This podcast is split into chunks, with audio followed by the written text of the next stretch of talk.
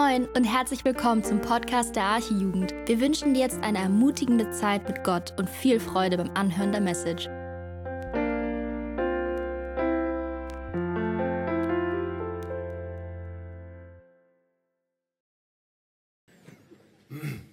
Ich dachte jetzt ehrlich gesagt nicht, dass viele da sind, die, äh, die mich nicht kennen, aber vielleicht ist es ja wirklich so. Ich meine, weil ich letztes Jahr auch schon hier war. Ähm, aber ich bin Peter Krell, ich bin Pastor in Kaiserslautern in der Hoffnungskirche und vielleicht noch durchaus ähm, haben wir ein bisschen Zeit, ja? Habt ihr Zeit? Ich kann lange. ähm, ich bin in einem Pastorenhaus groß geworden und irgendwann kam dann so die Frage auf, was ich äh, beruflich machen will. Und die Leute kamen auf mich zu, ey, willst du nicht Pastor werden? Weil mein Vater ist Pastor, hat vier Söhne und keiner äh, schien Pastor werden zu wollen. Und ich habe mir so gedacht, ja komm, machen wir. Ne? Dann habe ich nach der Schule mich an der FTH beworben und habe dort ein Jahr studiert und war ein Jahr dort, nur um dort festzustellen, dass ich gar kein Christ bin. Ich dachte, ich wäre Christ, weil ich viele christliche Dinge getan hatte. Zeitlebens Gottesdienst, fast jeden Tag so ein paar Standardformeln gebetet, auch bewusst, so, hey Jesus, danke, dass du für meine Sünde am Kreuz gestorben bist, danke für den schönen Tag, den du uns geschenkt hast. Kennt ihr das? Und ähm, dort musste ich allerdings sehen und erkennen, ähm, weil ich nicht mehr zu Hause in meinem Schutzraum war, wo Leute auf mich aufgepasst hatten, wo jemand mich angerufen hat, wenn ich nach 23 Uhr noch nicht zu Hause war, weil ich dort machen konnte, was ich will, ähm, habe ich angefangen, Dinge zu tun, die ich gar nicht so geplant hatte. Und bei mir war das, und vielleicht betrifft das heute einige hier, die jetzt gerade da drin stecken. Deswegen sage ich das jetzt einfach. Bei mir war das Rauchen, Trinken und Tag und Nacht in Spielotheken sitzen und Geld verzocken.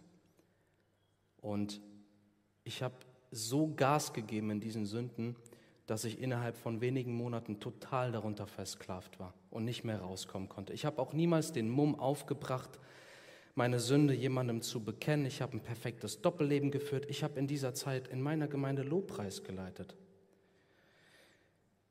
Und dann kam der herrliche und auch schreckliche Tag, wo meine ganz, ganz alte Vermieterin, von der ich gedacht habe, sie kann noch nicht mal mehr ein Telefon bedienen, die hat die Telefonnummer meiner Eltern rausgekriegt, weil ich ihr schon ein paar Monate meine Miete nicht mehr gezahlt hatte. Und dann kommt der Anruf von meiner Mutter.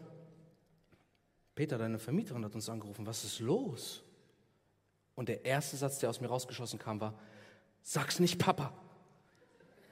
Und der erste Satz, der zurückkam, war, Papa ist gerade auf dem Weg zu dir. Und mein Vater, wir haben da miteinander geredet und dann hat er zu mir gesagt, ey, wir müssen jetzt damit zu Jesus gehen. Und zum ersten Mal war es irgendwie so, auch wenn ich über die ganze Zeit gebetet hatte, ich hatte kein Problem, jeden Tag neu mit dem gleichen Blödsinn zu Gott zu kommen, zu sagen, ach Herr, vergib mir doch wieder, vergib mir doch wieder. Aber als das Ganze vor einem Menschen offen lag, vor meinem Vater, war es für mich zum ersten Mal so, als würde mein ganzer Misthaufen aus Lügen, Diebstahl, Betrug, Egoismus plötzlich auch vor Gott zum ersten Mal wie so ein Riesenhaufen ne? einfach offen liegen. Und ohne dass ich das geplant habe, habe ich sofort gesagt, nee, nee, nee, ich kann nicht beten. Zum ersten Mal in meinem Leben. Weil ich an diesem Punkt zum ersten Mal ein Sündenbewusstsein hatte. In dem Moment war ich zum ersten Mal wirklich davon überzeugt, dass ich verlorener Sünder bin, der tatsächlich das Gericht Gottes sich fleißig verdient hat.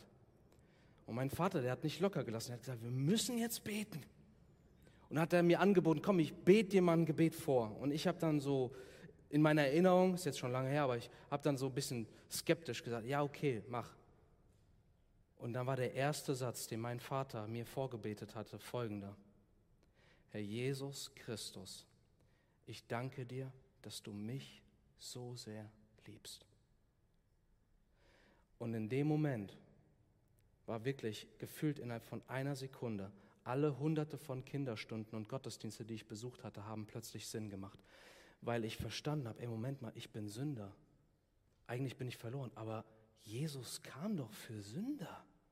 Ich bin ein Sünder, ich bin sowas von Sünder. Das heißt, Jesus ist für meine Schuld gestorben und wirklich, ohne, bevor ich ein Wort gesagt habe, ist wirklich in meinem Herzen passiert. Ich habe den, den Herrn Jesus wirklich erkennen dürfen und sofort mein ganzes Vertrauen und auch meine Sündenlast abgelegt am Kreuz und ich war frei. Und ich sage, das war jetzt eine etwas lange Vorstellung, sorry, aber ich will das deswegen sagen, ihr Lieben.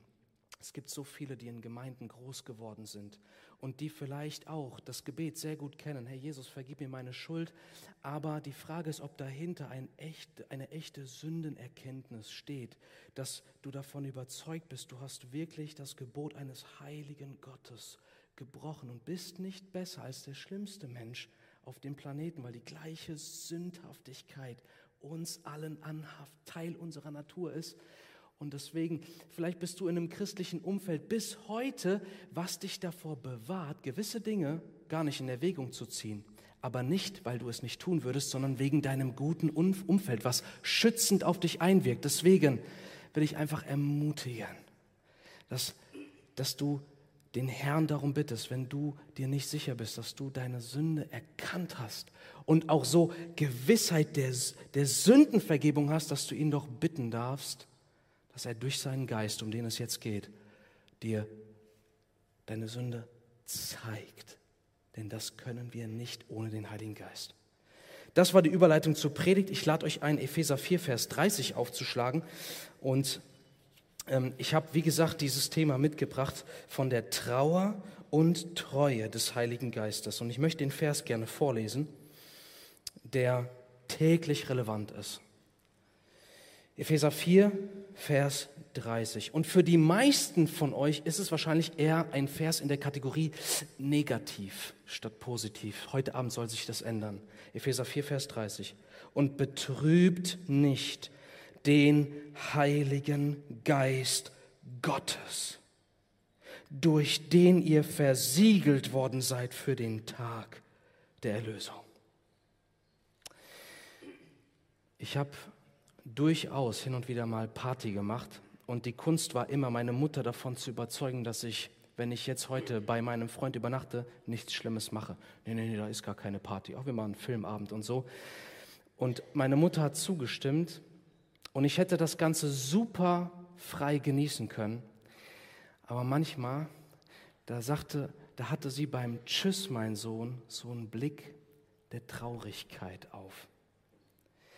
Und wisst ihr, ich habe die große Gnade, ich habe eine Mutter, von der ich wirklich weiß, die liebt mich total. Und dieser traurige Blick, der hat mich verfolgt, der hat mich nicht losgelassen. Ich konnte leider solche Abende nicht so genießen wie ohne diesen Blick. Warum?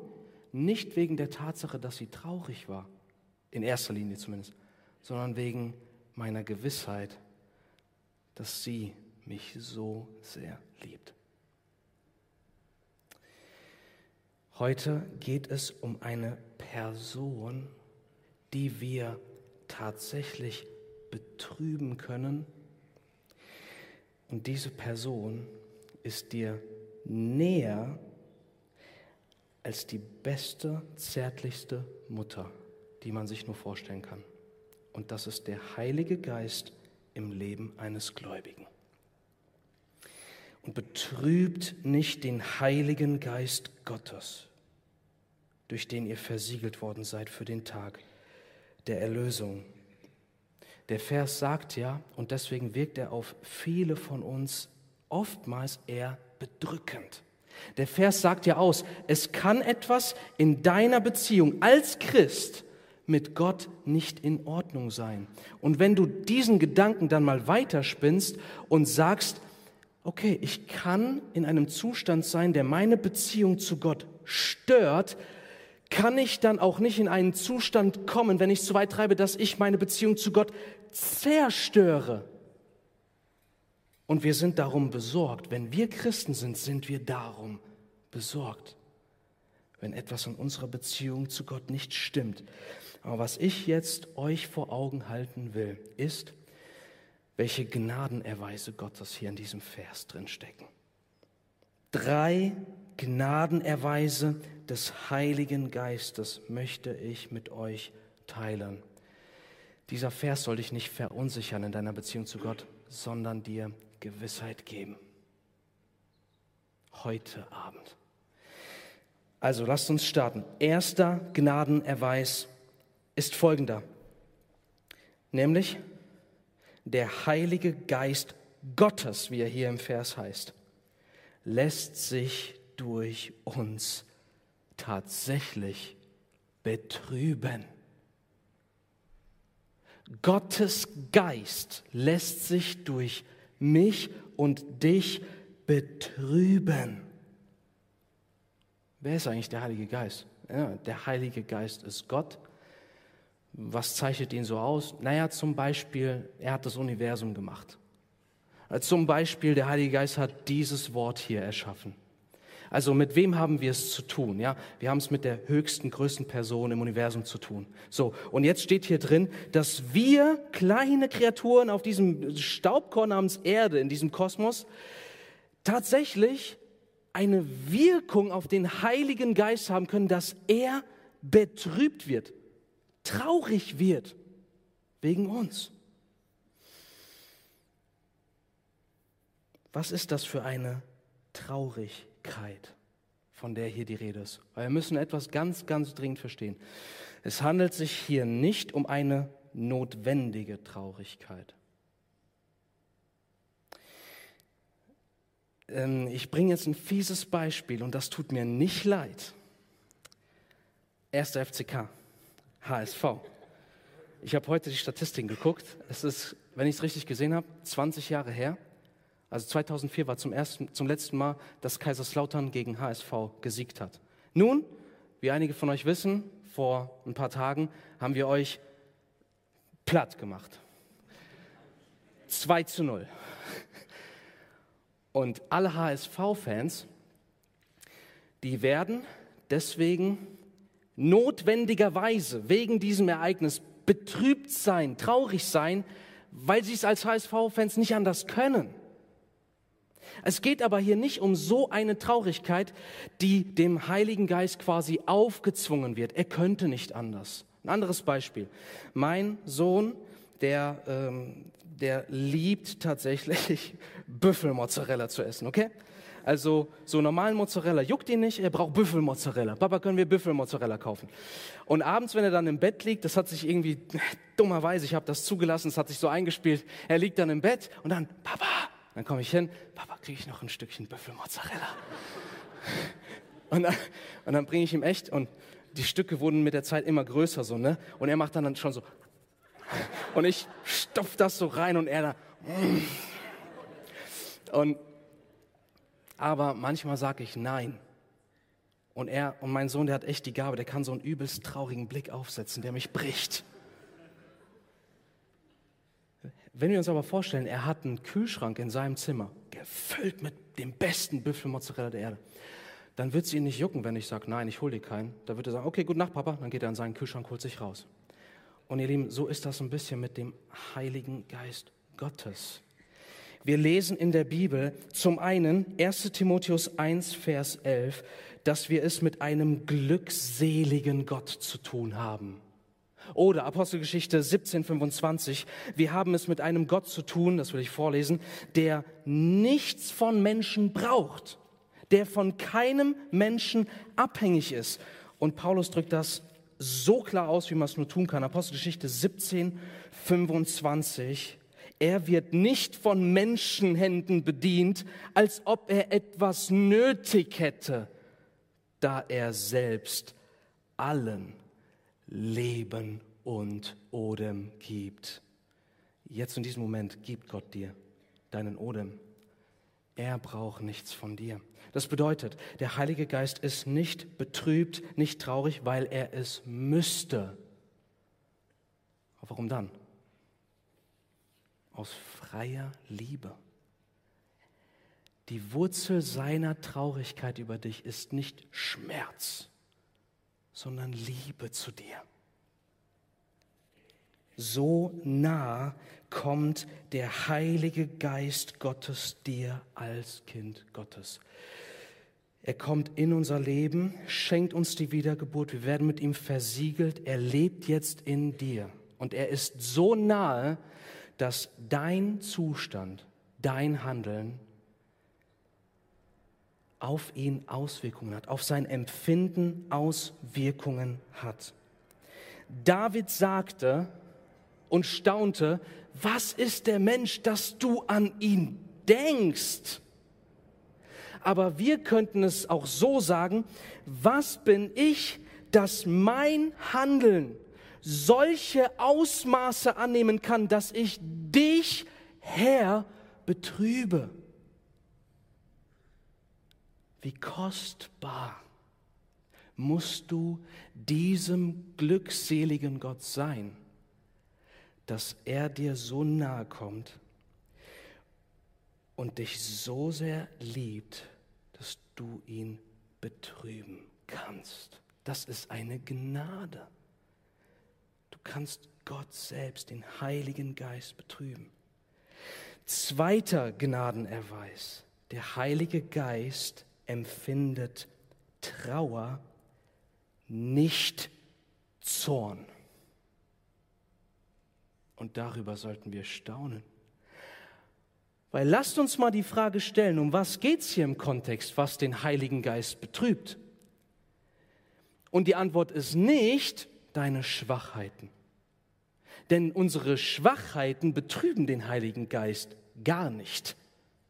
Unsere Schwachheiten sind vielmehr eine Einladung an den Heiligen Geist, eine Freude für den Geist Gottes, uns in unserer Schwachheit zu helfen. Nur mal als Beispiel, Römer 8, 26. Ebenso aber nimmt auch der Geist sich unserer Schwachheit an. Unsere Schwachheit liebt der Heilige Geist, weil wenn wir uns bewusst sind, dass wir schwach sind, dann wenden wir uns viel mehr an ihn und es ist seine Freude, uns als Kinder Gottes Kraft und Vergebung und alles, was wir brauchen, zu schenken. Nicht Schwachheiten betrüben den Heiligen Geist. Was betrübt den Heiligen Geist? Und das sehen wir in Vers 31. Schaut mal ein Vers weiter. Epheser 4, 31. Was steht hier? Es heißt hier,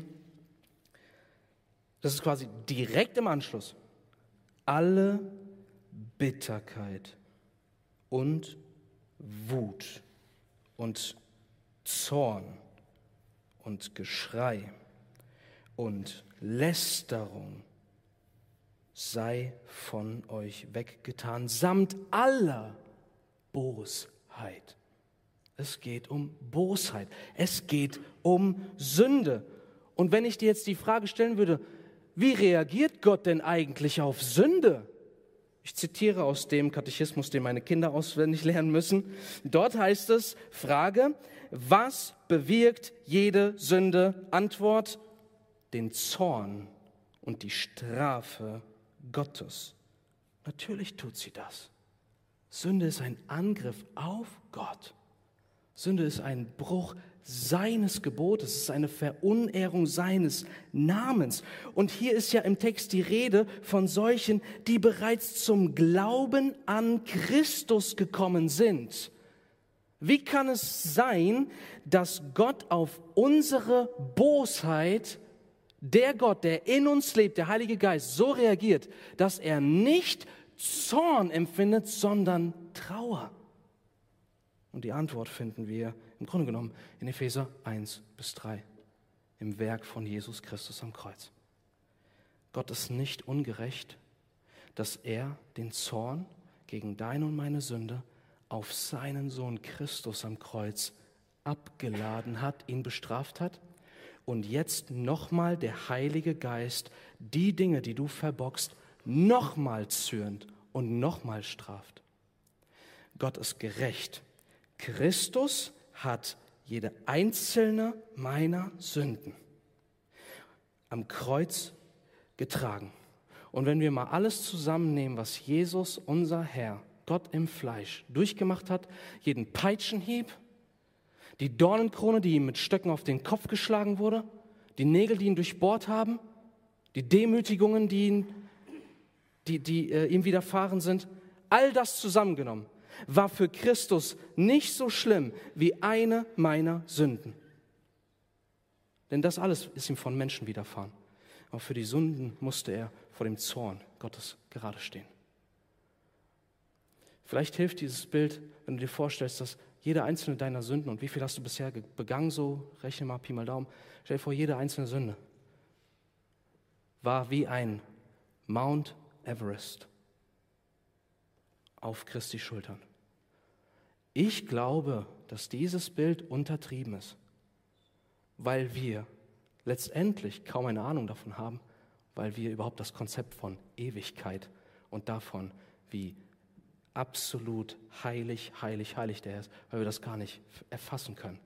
Wir können letztendlich irgendwo ab einer gewissen Grenze nur staunend stehen bleiben und auf Jesus am Kreuz sehen, wie er jeden Zornestropfen für uns ausgetrunken hat und jeden Zorn, den der Vater hatte, sogar er selbst hatte gegen diese, wie er das alles auf sich genommen hat. Und hier findest du die Antwort, weil du jetzt in Christus bist, weil du jetzt durch ihn Frieden mit Gott hast, ist Gottes Geist jetzt bei dir und deine Sünde sorgt nicht dafür, dass der Heilige Geist auch nur ein klein wenig zornig wird gegen dich. Nein, der Zorn ist völlig getragen, der Heilige Geist wird betrübt.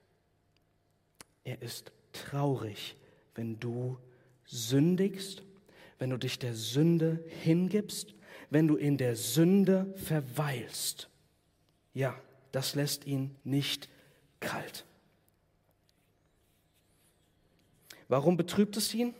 Es betrübt ihn, weil du diese Sünde nicht tun müsstest, weil du den Heiligen Geist hast, weil du durch den Geist die Taten des Fleisches töten könntest, wenn du ihn beanspruchst, in ihm wandelst. Es betrübt ihn, weil jede einzelne Sünde dich kaputt macht, dir schadet und das macht ihn traurig. Es betrübt ihn, weil die Ehre des Vaters leider durch jede einzelne Sünde beschmutzt wird. Das betrübt ihn. Es betrübt ihn auch, weil es die Beziehungen um dich herum kaputt macht.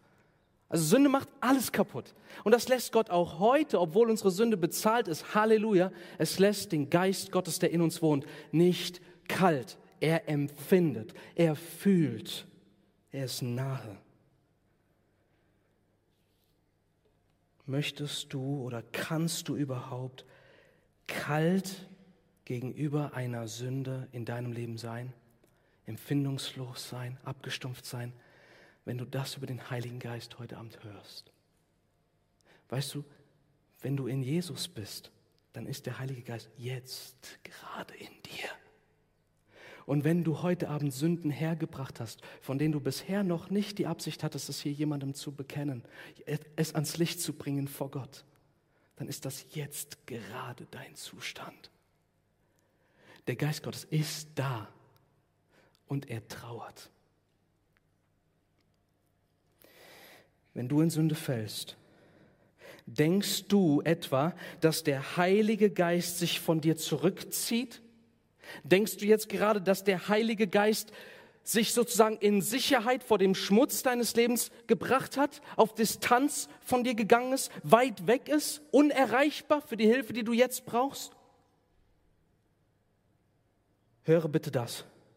Der Heilige Geist empfindet dir gegenüber keinen Zorn. Und wenn du das denkst, dass dein Geist ist, der ist auf Abstand und er guckt böse auf dich, dann wird dich jetzt eher noch von ihm wegziehen. Dann willst du doch gar nicht zu ihm kommen, beziehungsweise durch ihn zum Thron der Gnade. Aber wenn du das heute hörst, er empfindet so sehr mit dir mit. Er ist traurig, aber er ist da dann zieht dich das doch, wenn du siehst, wie sehr er dich liebt, dass du nicht da stehen musst, stehen bleiben musst, wo du vielleicht jetzt gerade bist. Dann darfst du kommen, denn er ist da, er ist hier. Dritte Erweis, der Heilige Geist bleibt bei uns in Ewigkeit. Wie endet dieser Vers? Mit dem ihr versiegelt worden seid bis zum Tag der Erlösung. Was sagte Jesus von ihm? Er wird bei euch sein, bis ihr ihn zu sehr betrübt habt. Er wird bei euch sein bis in Ewigkeit. Johannes 14, 16. Ich glaube, John Owen war es, der gesagt hat, wir haben Angst davor, gute Gedanken über Gott zu denken.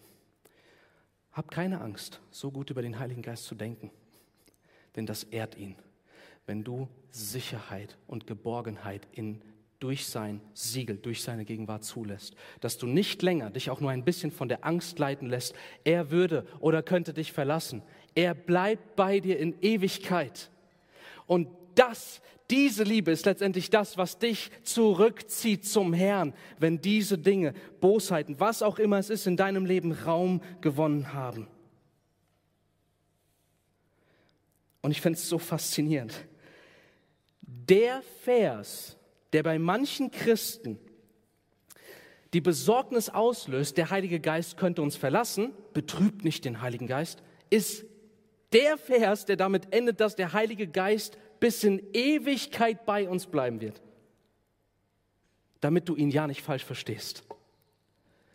Er wird er ist unser Siegel bis zum Tag der Erlösung. Das ist ein Bild aus dem früheren Briefverkehr. Du hast einen Brief mit Wachs und mit einem Siegel versiegelt. Dann wurde der Brief abgegeben. Er wurde bis zum Empfänger gebracht. Und erst als der Brief angekommen ist, wurde das Siegel gebrochen und der Brief geöffnet.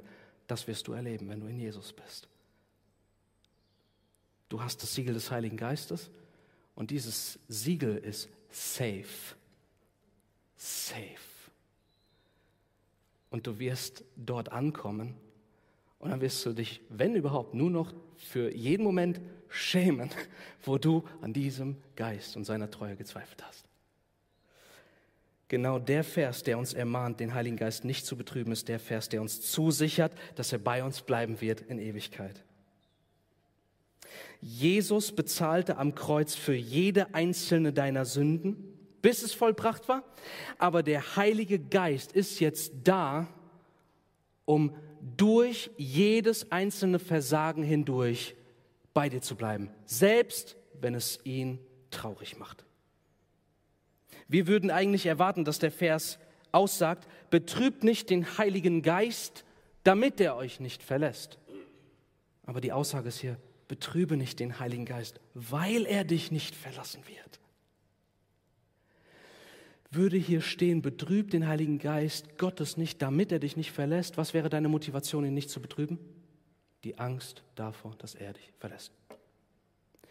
Wenn du aber siehst, betrüb nicht den Heiligen Geist, weil er dich nicht verlassen wird, dann ist das wie dieser zärtliche, liebevolle Blick einer Mutter, die dich über alles liebt. Und dieser Blick, der verfolgt dich aber nicht so, dass es dich schmerzt, sondern ganz, ganz tief, weil es dir so viel bedeutet, dass du so geliebt bist und keine Angst davor haben musst, diese Liebe zu verlieren. Das sorgt dann dafür letztendlich, dass wir den Heiligen Geist immer weniger betrüben, weil seine Liebe uns dahin zieht, dass wir vielmehr ihm vertrauen, uns von ihm leiten lassen, durch ihn die Taten des Leibes töten.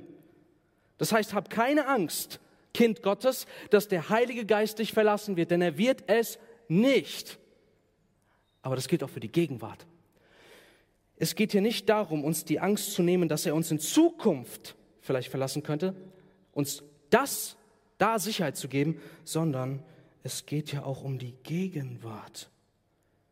Wir sind so schnell dabei zu sagen, oh, wo ist Gott? Oder, oh, wo, ist, wo ist der Geist Gottes? Oh, bin ich noch seine Wohnung? Und ihr Lieben, wir müssen ganz klar sagen, wenn das stimmt, was hier steht, dann ist das Problem in solchen Momenten eben nicht, dass der Heilige Geist kurz mal auf Abstand gegangen ist, kurz mal einen Kaffee trinkt und nicht verfügbar ist, sondern das Problem ist, dass wir in diesem Moment angefangen haben, Lügen zu glauben, die nicht wahr sind. Wie traurig, oder?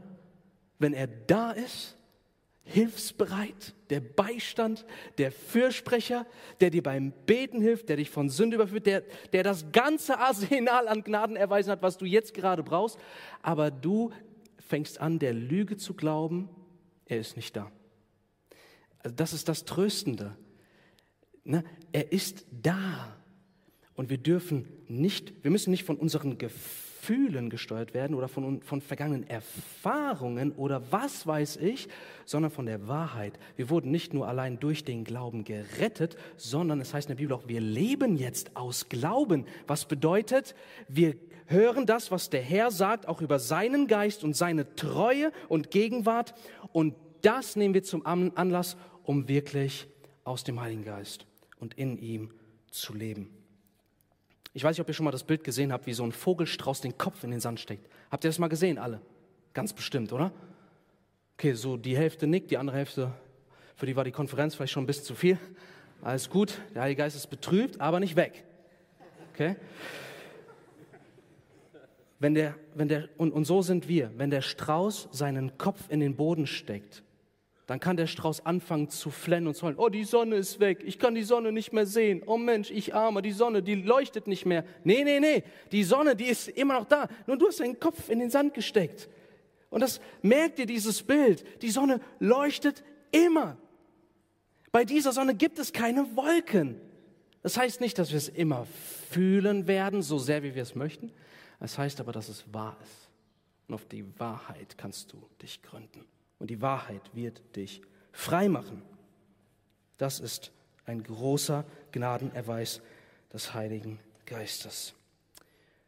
Diese drei Gnadenerweise will ich euch vor Augen stellen. Dass der Heilige Geist sich tatsächlich betrüben lässt. Dass der Heilige Geist Trauer aber nicht Zorn empfindet und dass der Heilige Geist bei dir bleibt in Ewigkeit. Anwendung. Letzter Teil der Predigt, dann habt ihr es geschafft. Diese Gnadenerweise rufen uns nun Folgendes zu. Denn so ist es hier formuliert.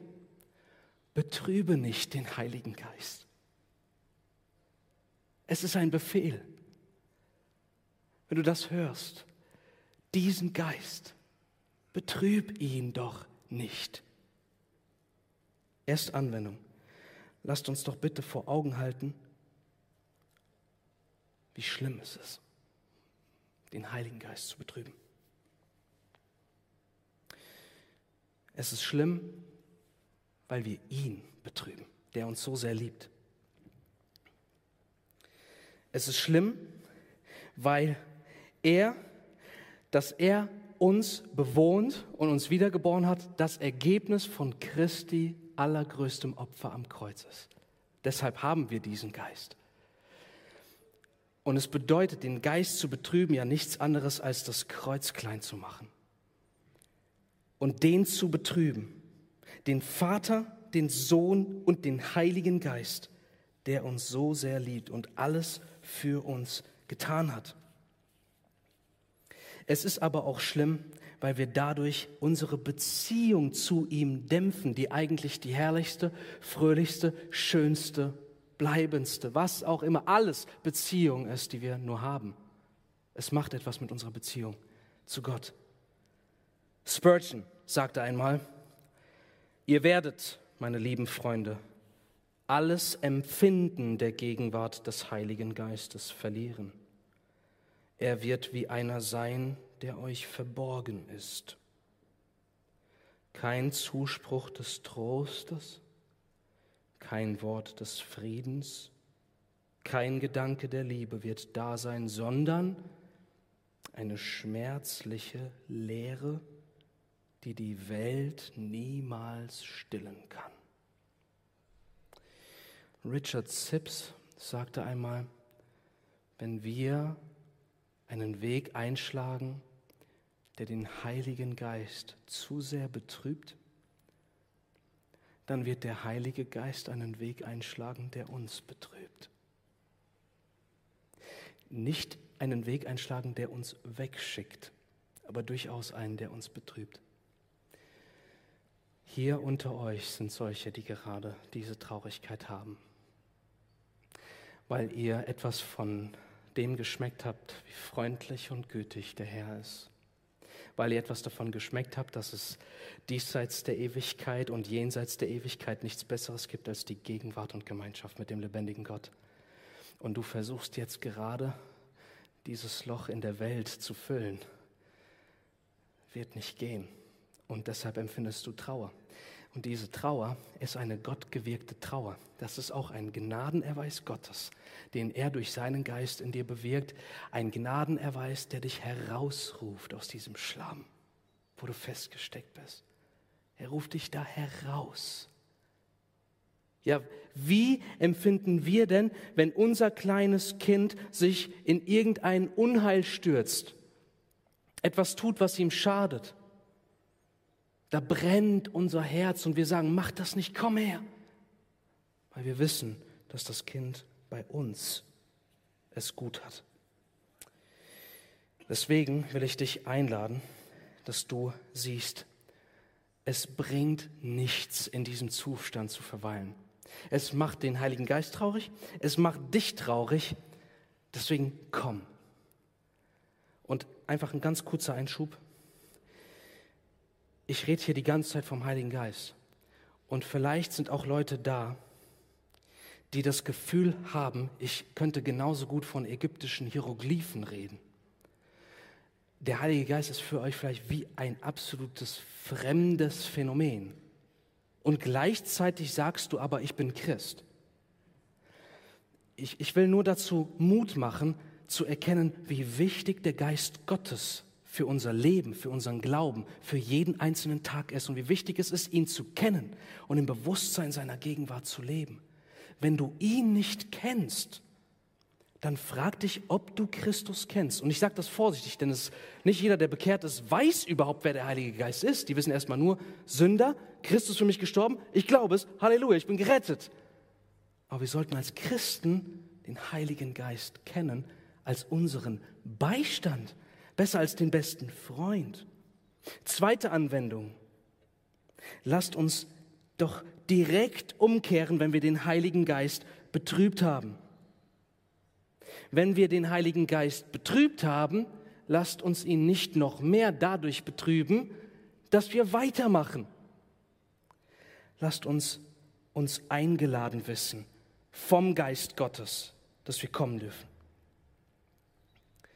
Und so leben wir aber dummerweise praktisch oft, dass wenn wir den Eindruck haben, oh, wir haben den Herrn betrübt, oh, wir müssen erstmal wieder was gut machen. Wir müssen erstmal wieder was gut machen. Deswegen lass mich dich fragen, Jetzt komm auf den Heiligen Geist. Wer zeigt dir überhaupt erst deine Sünde auf, dass du sie erkennen kannst? Heiliger Geist. Wer hilft dir, diese Sünden zu überwinden? Heiliger Geist. Wer ist die Kraft Gottes in deinem Leben? Der Heilige Geist. Das bedeutet, und das checken wir manchmal nicht, dass in dem Punkt, wo wir am Boden liegen oder äh, das Gefühl haben, okay, oh, da ist eine Distanz zwischen mir und Gott, statt zu sagen, statt direkt zu ihm zu gehen, damit wir da rauskommen, versuchen wir selbst erstmal aus dem Zustand herauszukommen und uns wieder dafür zu qualifizieren, Gnade zu empfangen. Problem ist, das ist keine Gnade. Gnade ist, wenn ich da, wo ich jetzt bin, mit dem, was ich wirklich getan habe, mich allein aus Glauben einfach nur auf ihn werfe. Da, wo ich bin. Und er kommt bis zu dir. Und er holt dich daraus, wo du jetzt gerade stehst. Deine Sünde ist nicht zu groß und seine Betrübnis ist nicht zu groß. Er ist da. Du darfst dich trauen.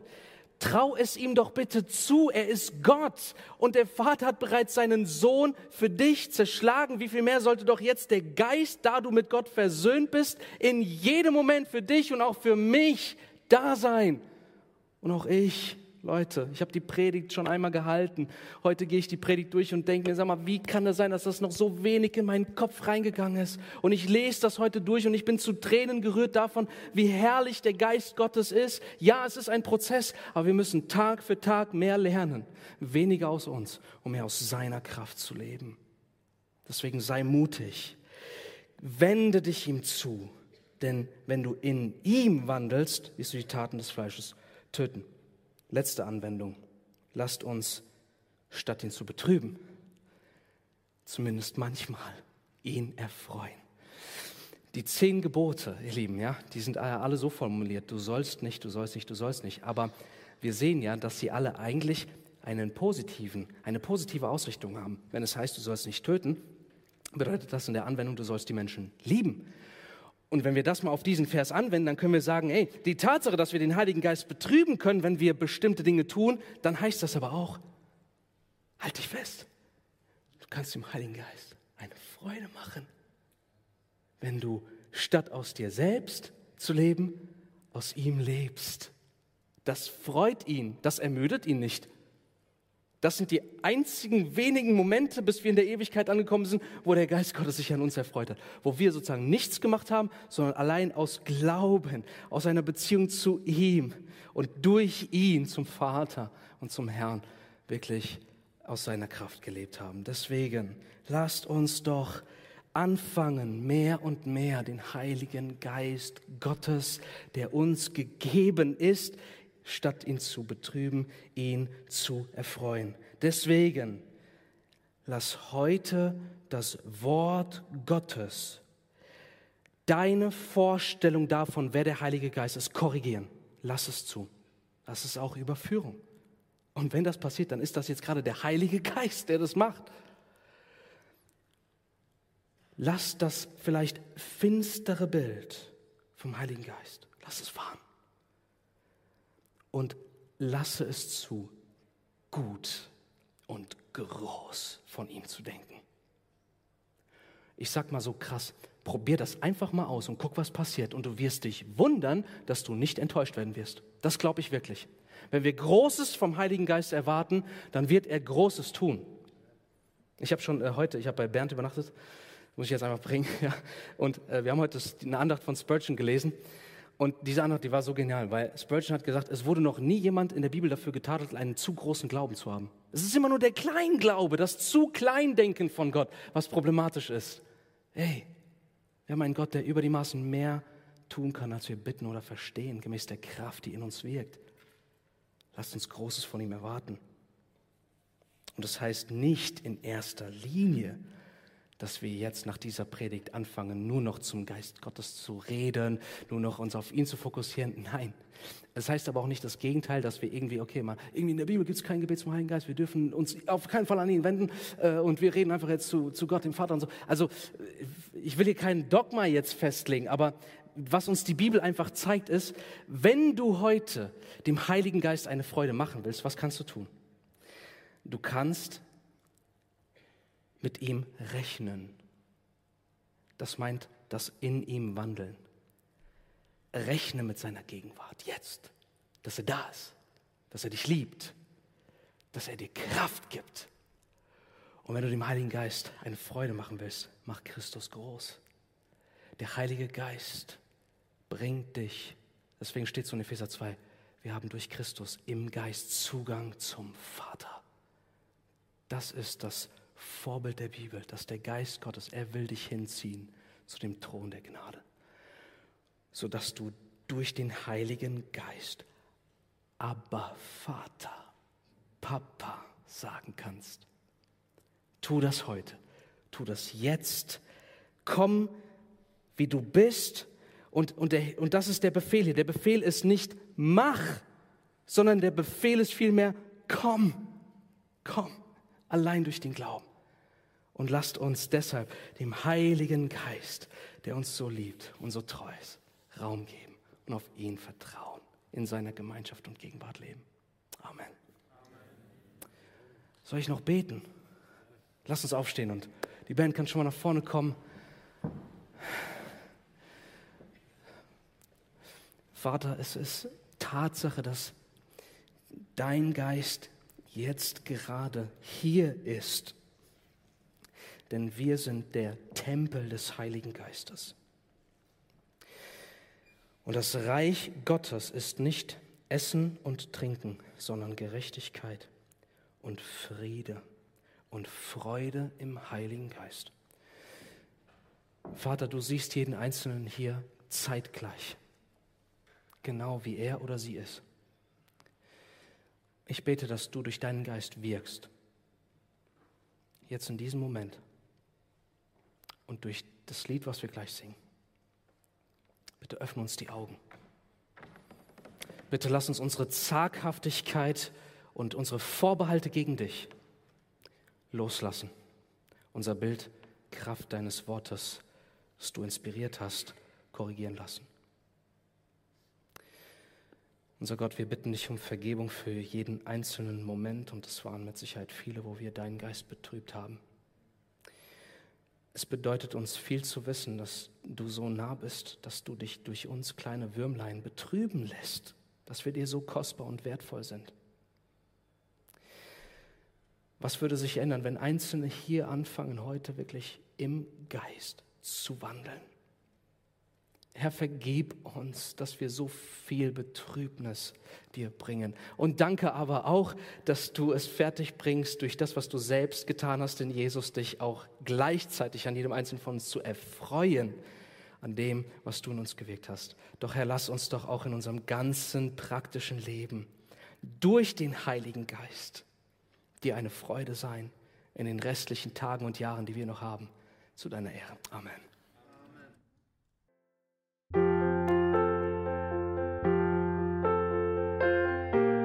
Wir freuen uns, dass du heute mit dabei warst. Wir als Archijugend sind fest davon überzeugt, dass Gott auch heute durch sein Wort spricht und hoffen, dass du ihn durch diese Predigt besser kennenlernen konntest. Weitere Beiträge von uns findest du auch auf unseren Social Media Kanälen oder unter archijugend.de. Bis dann, tschüss!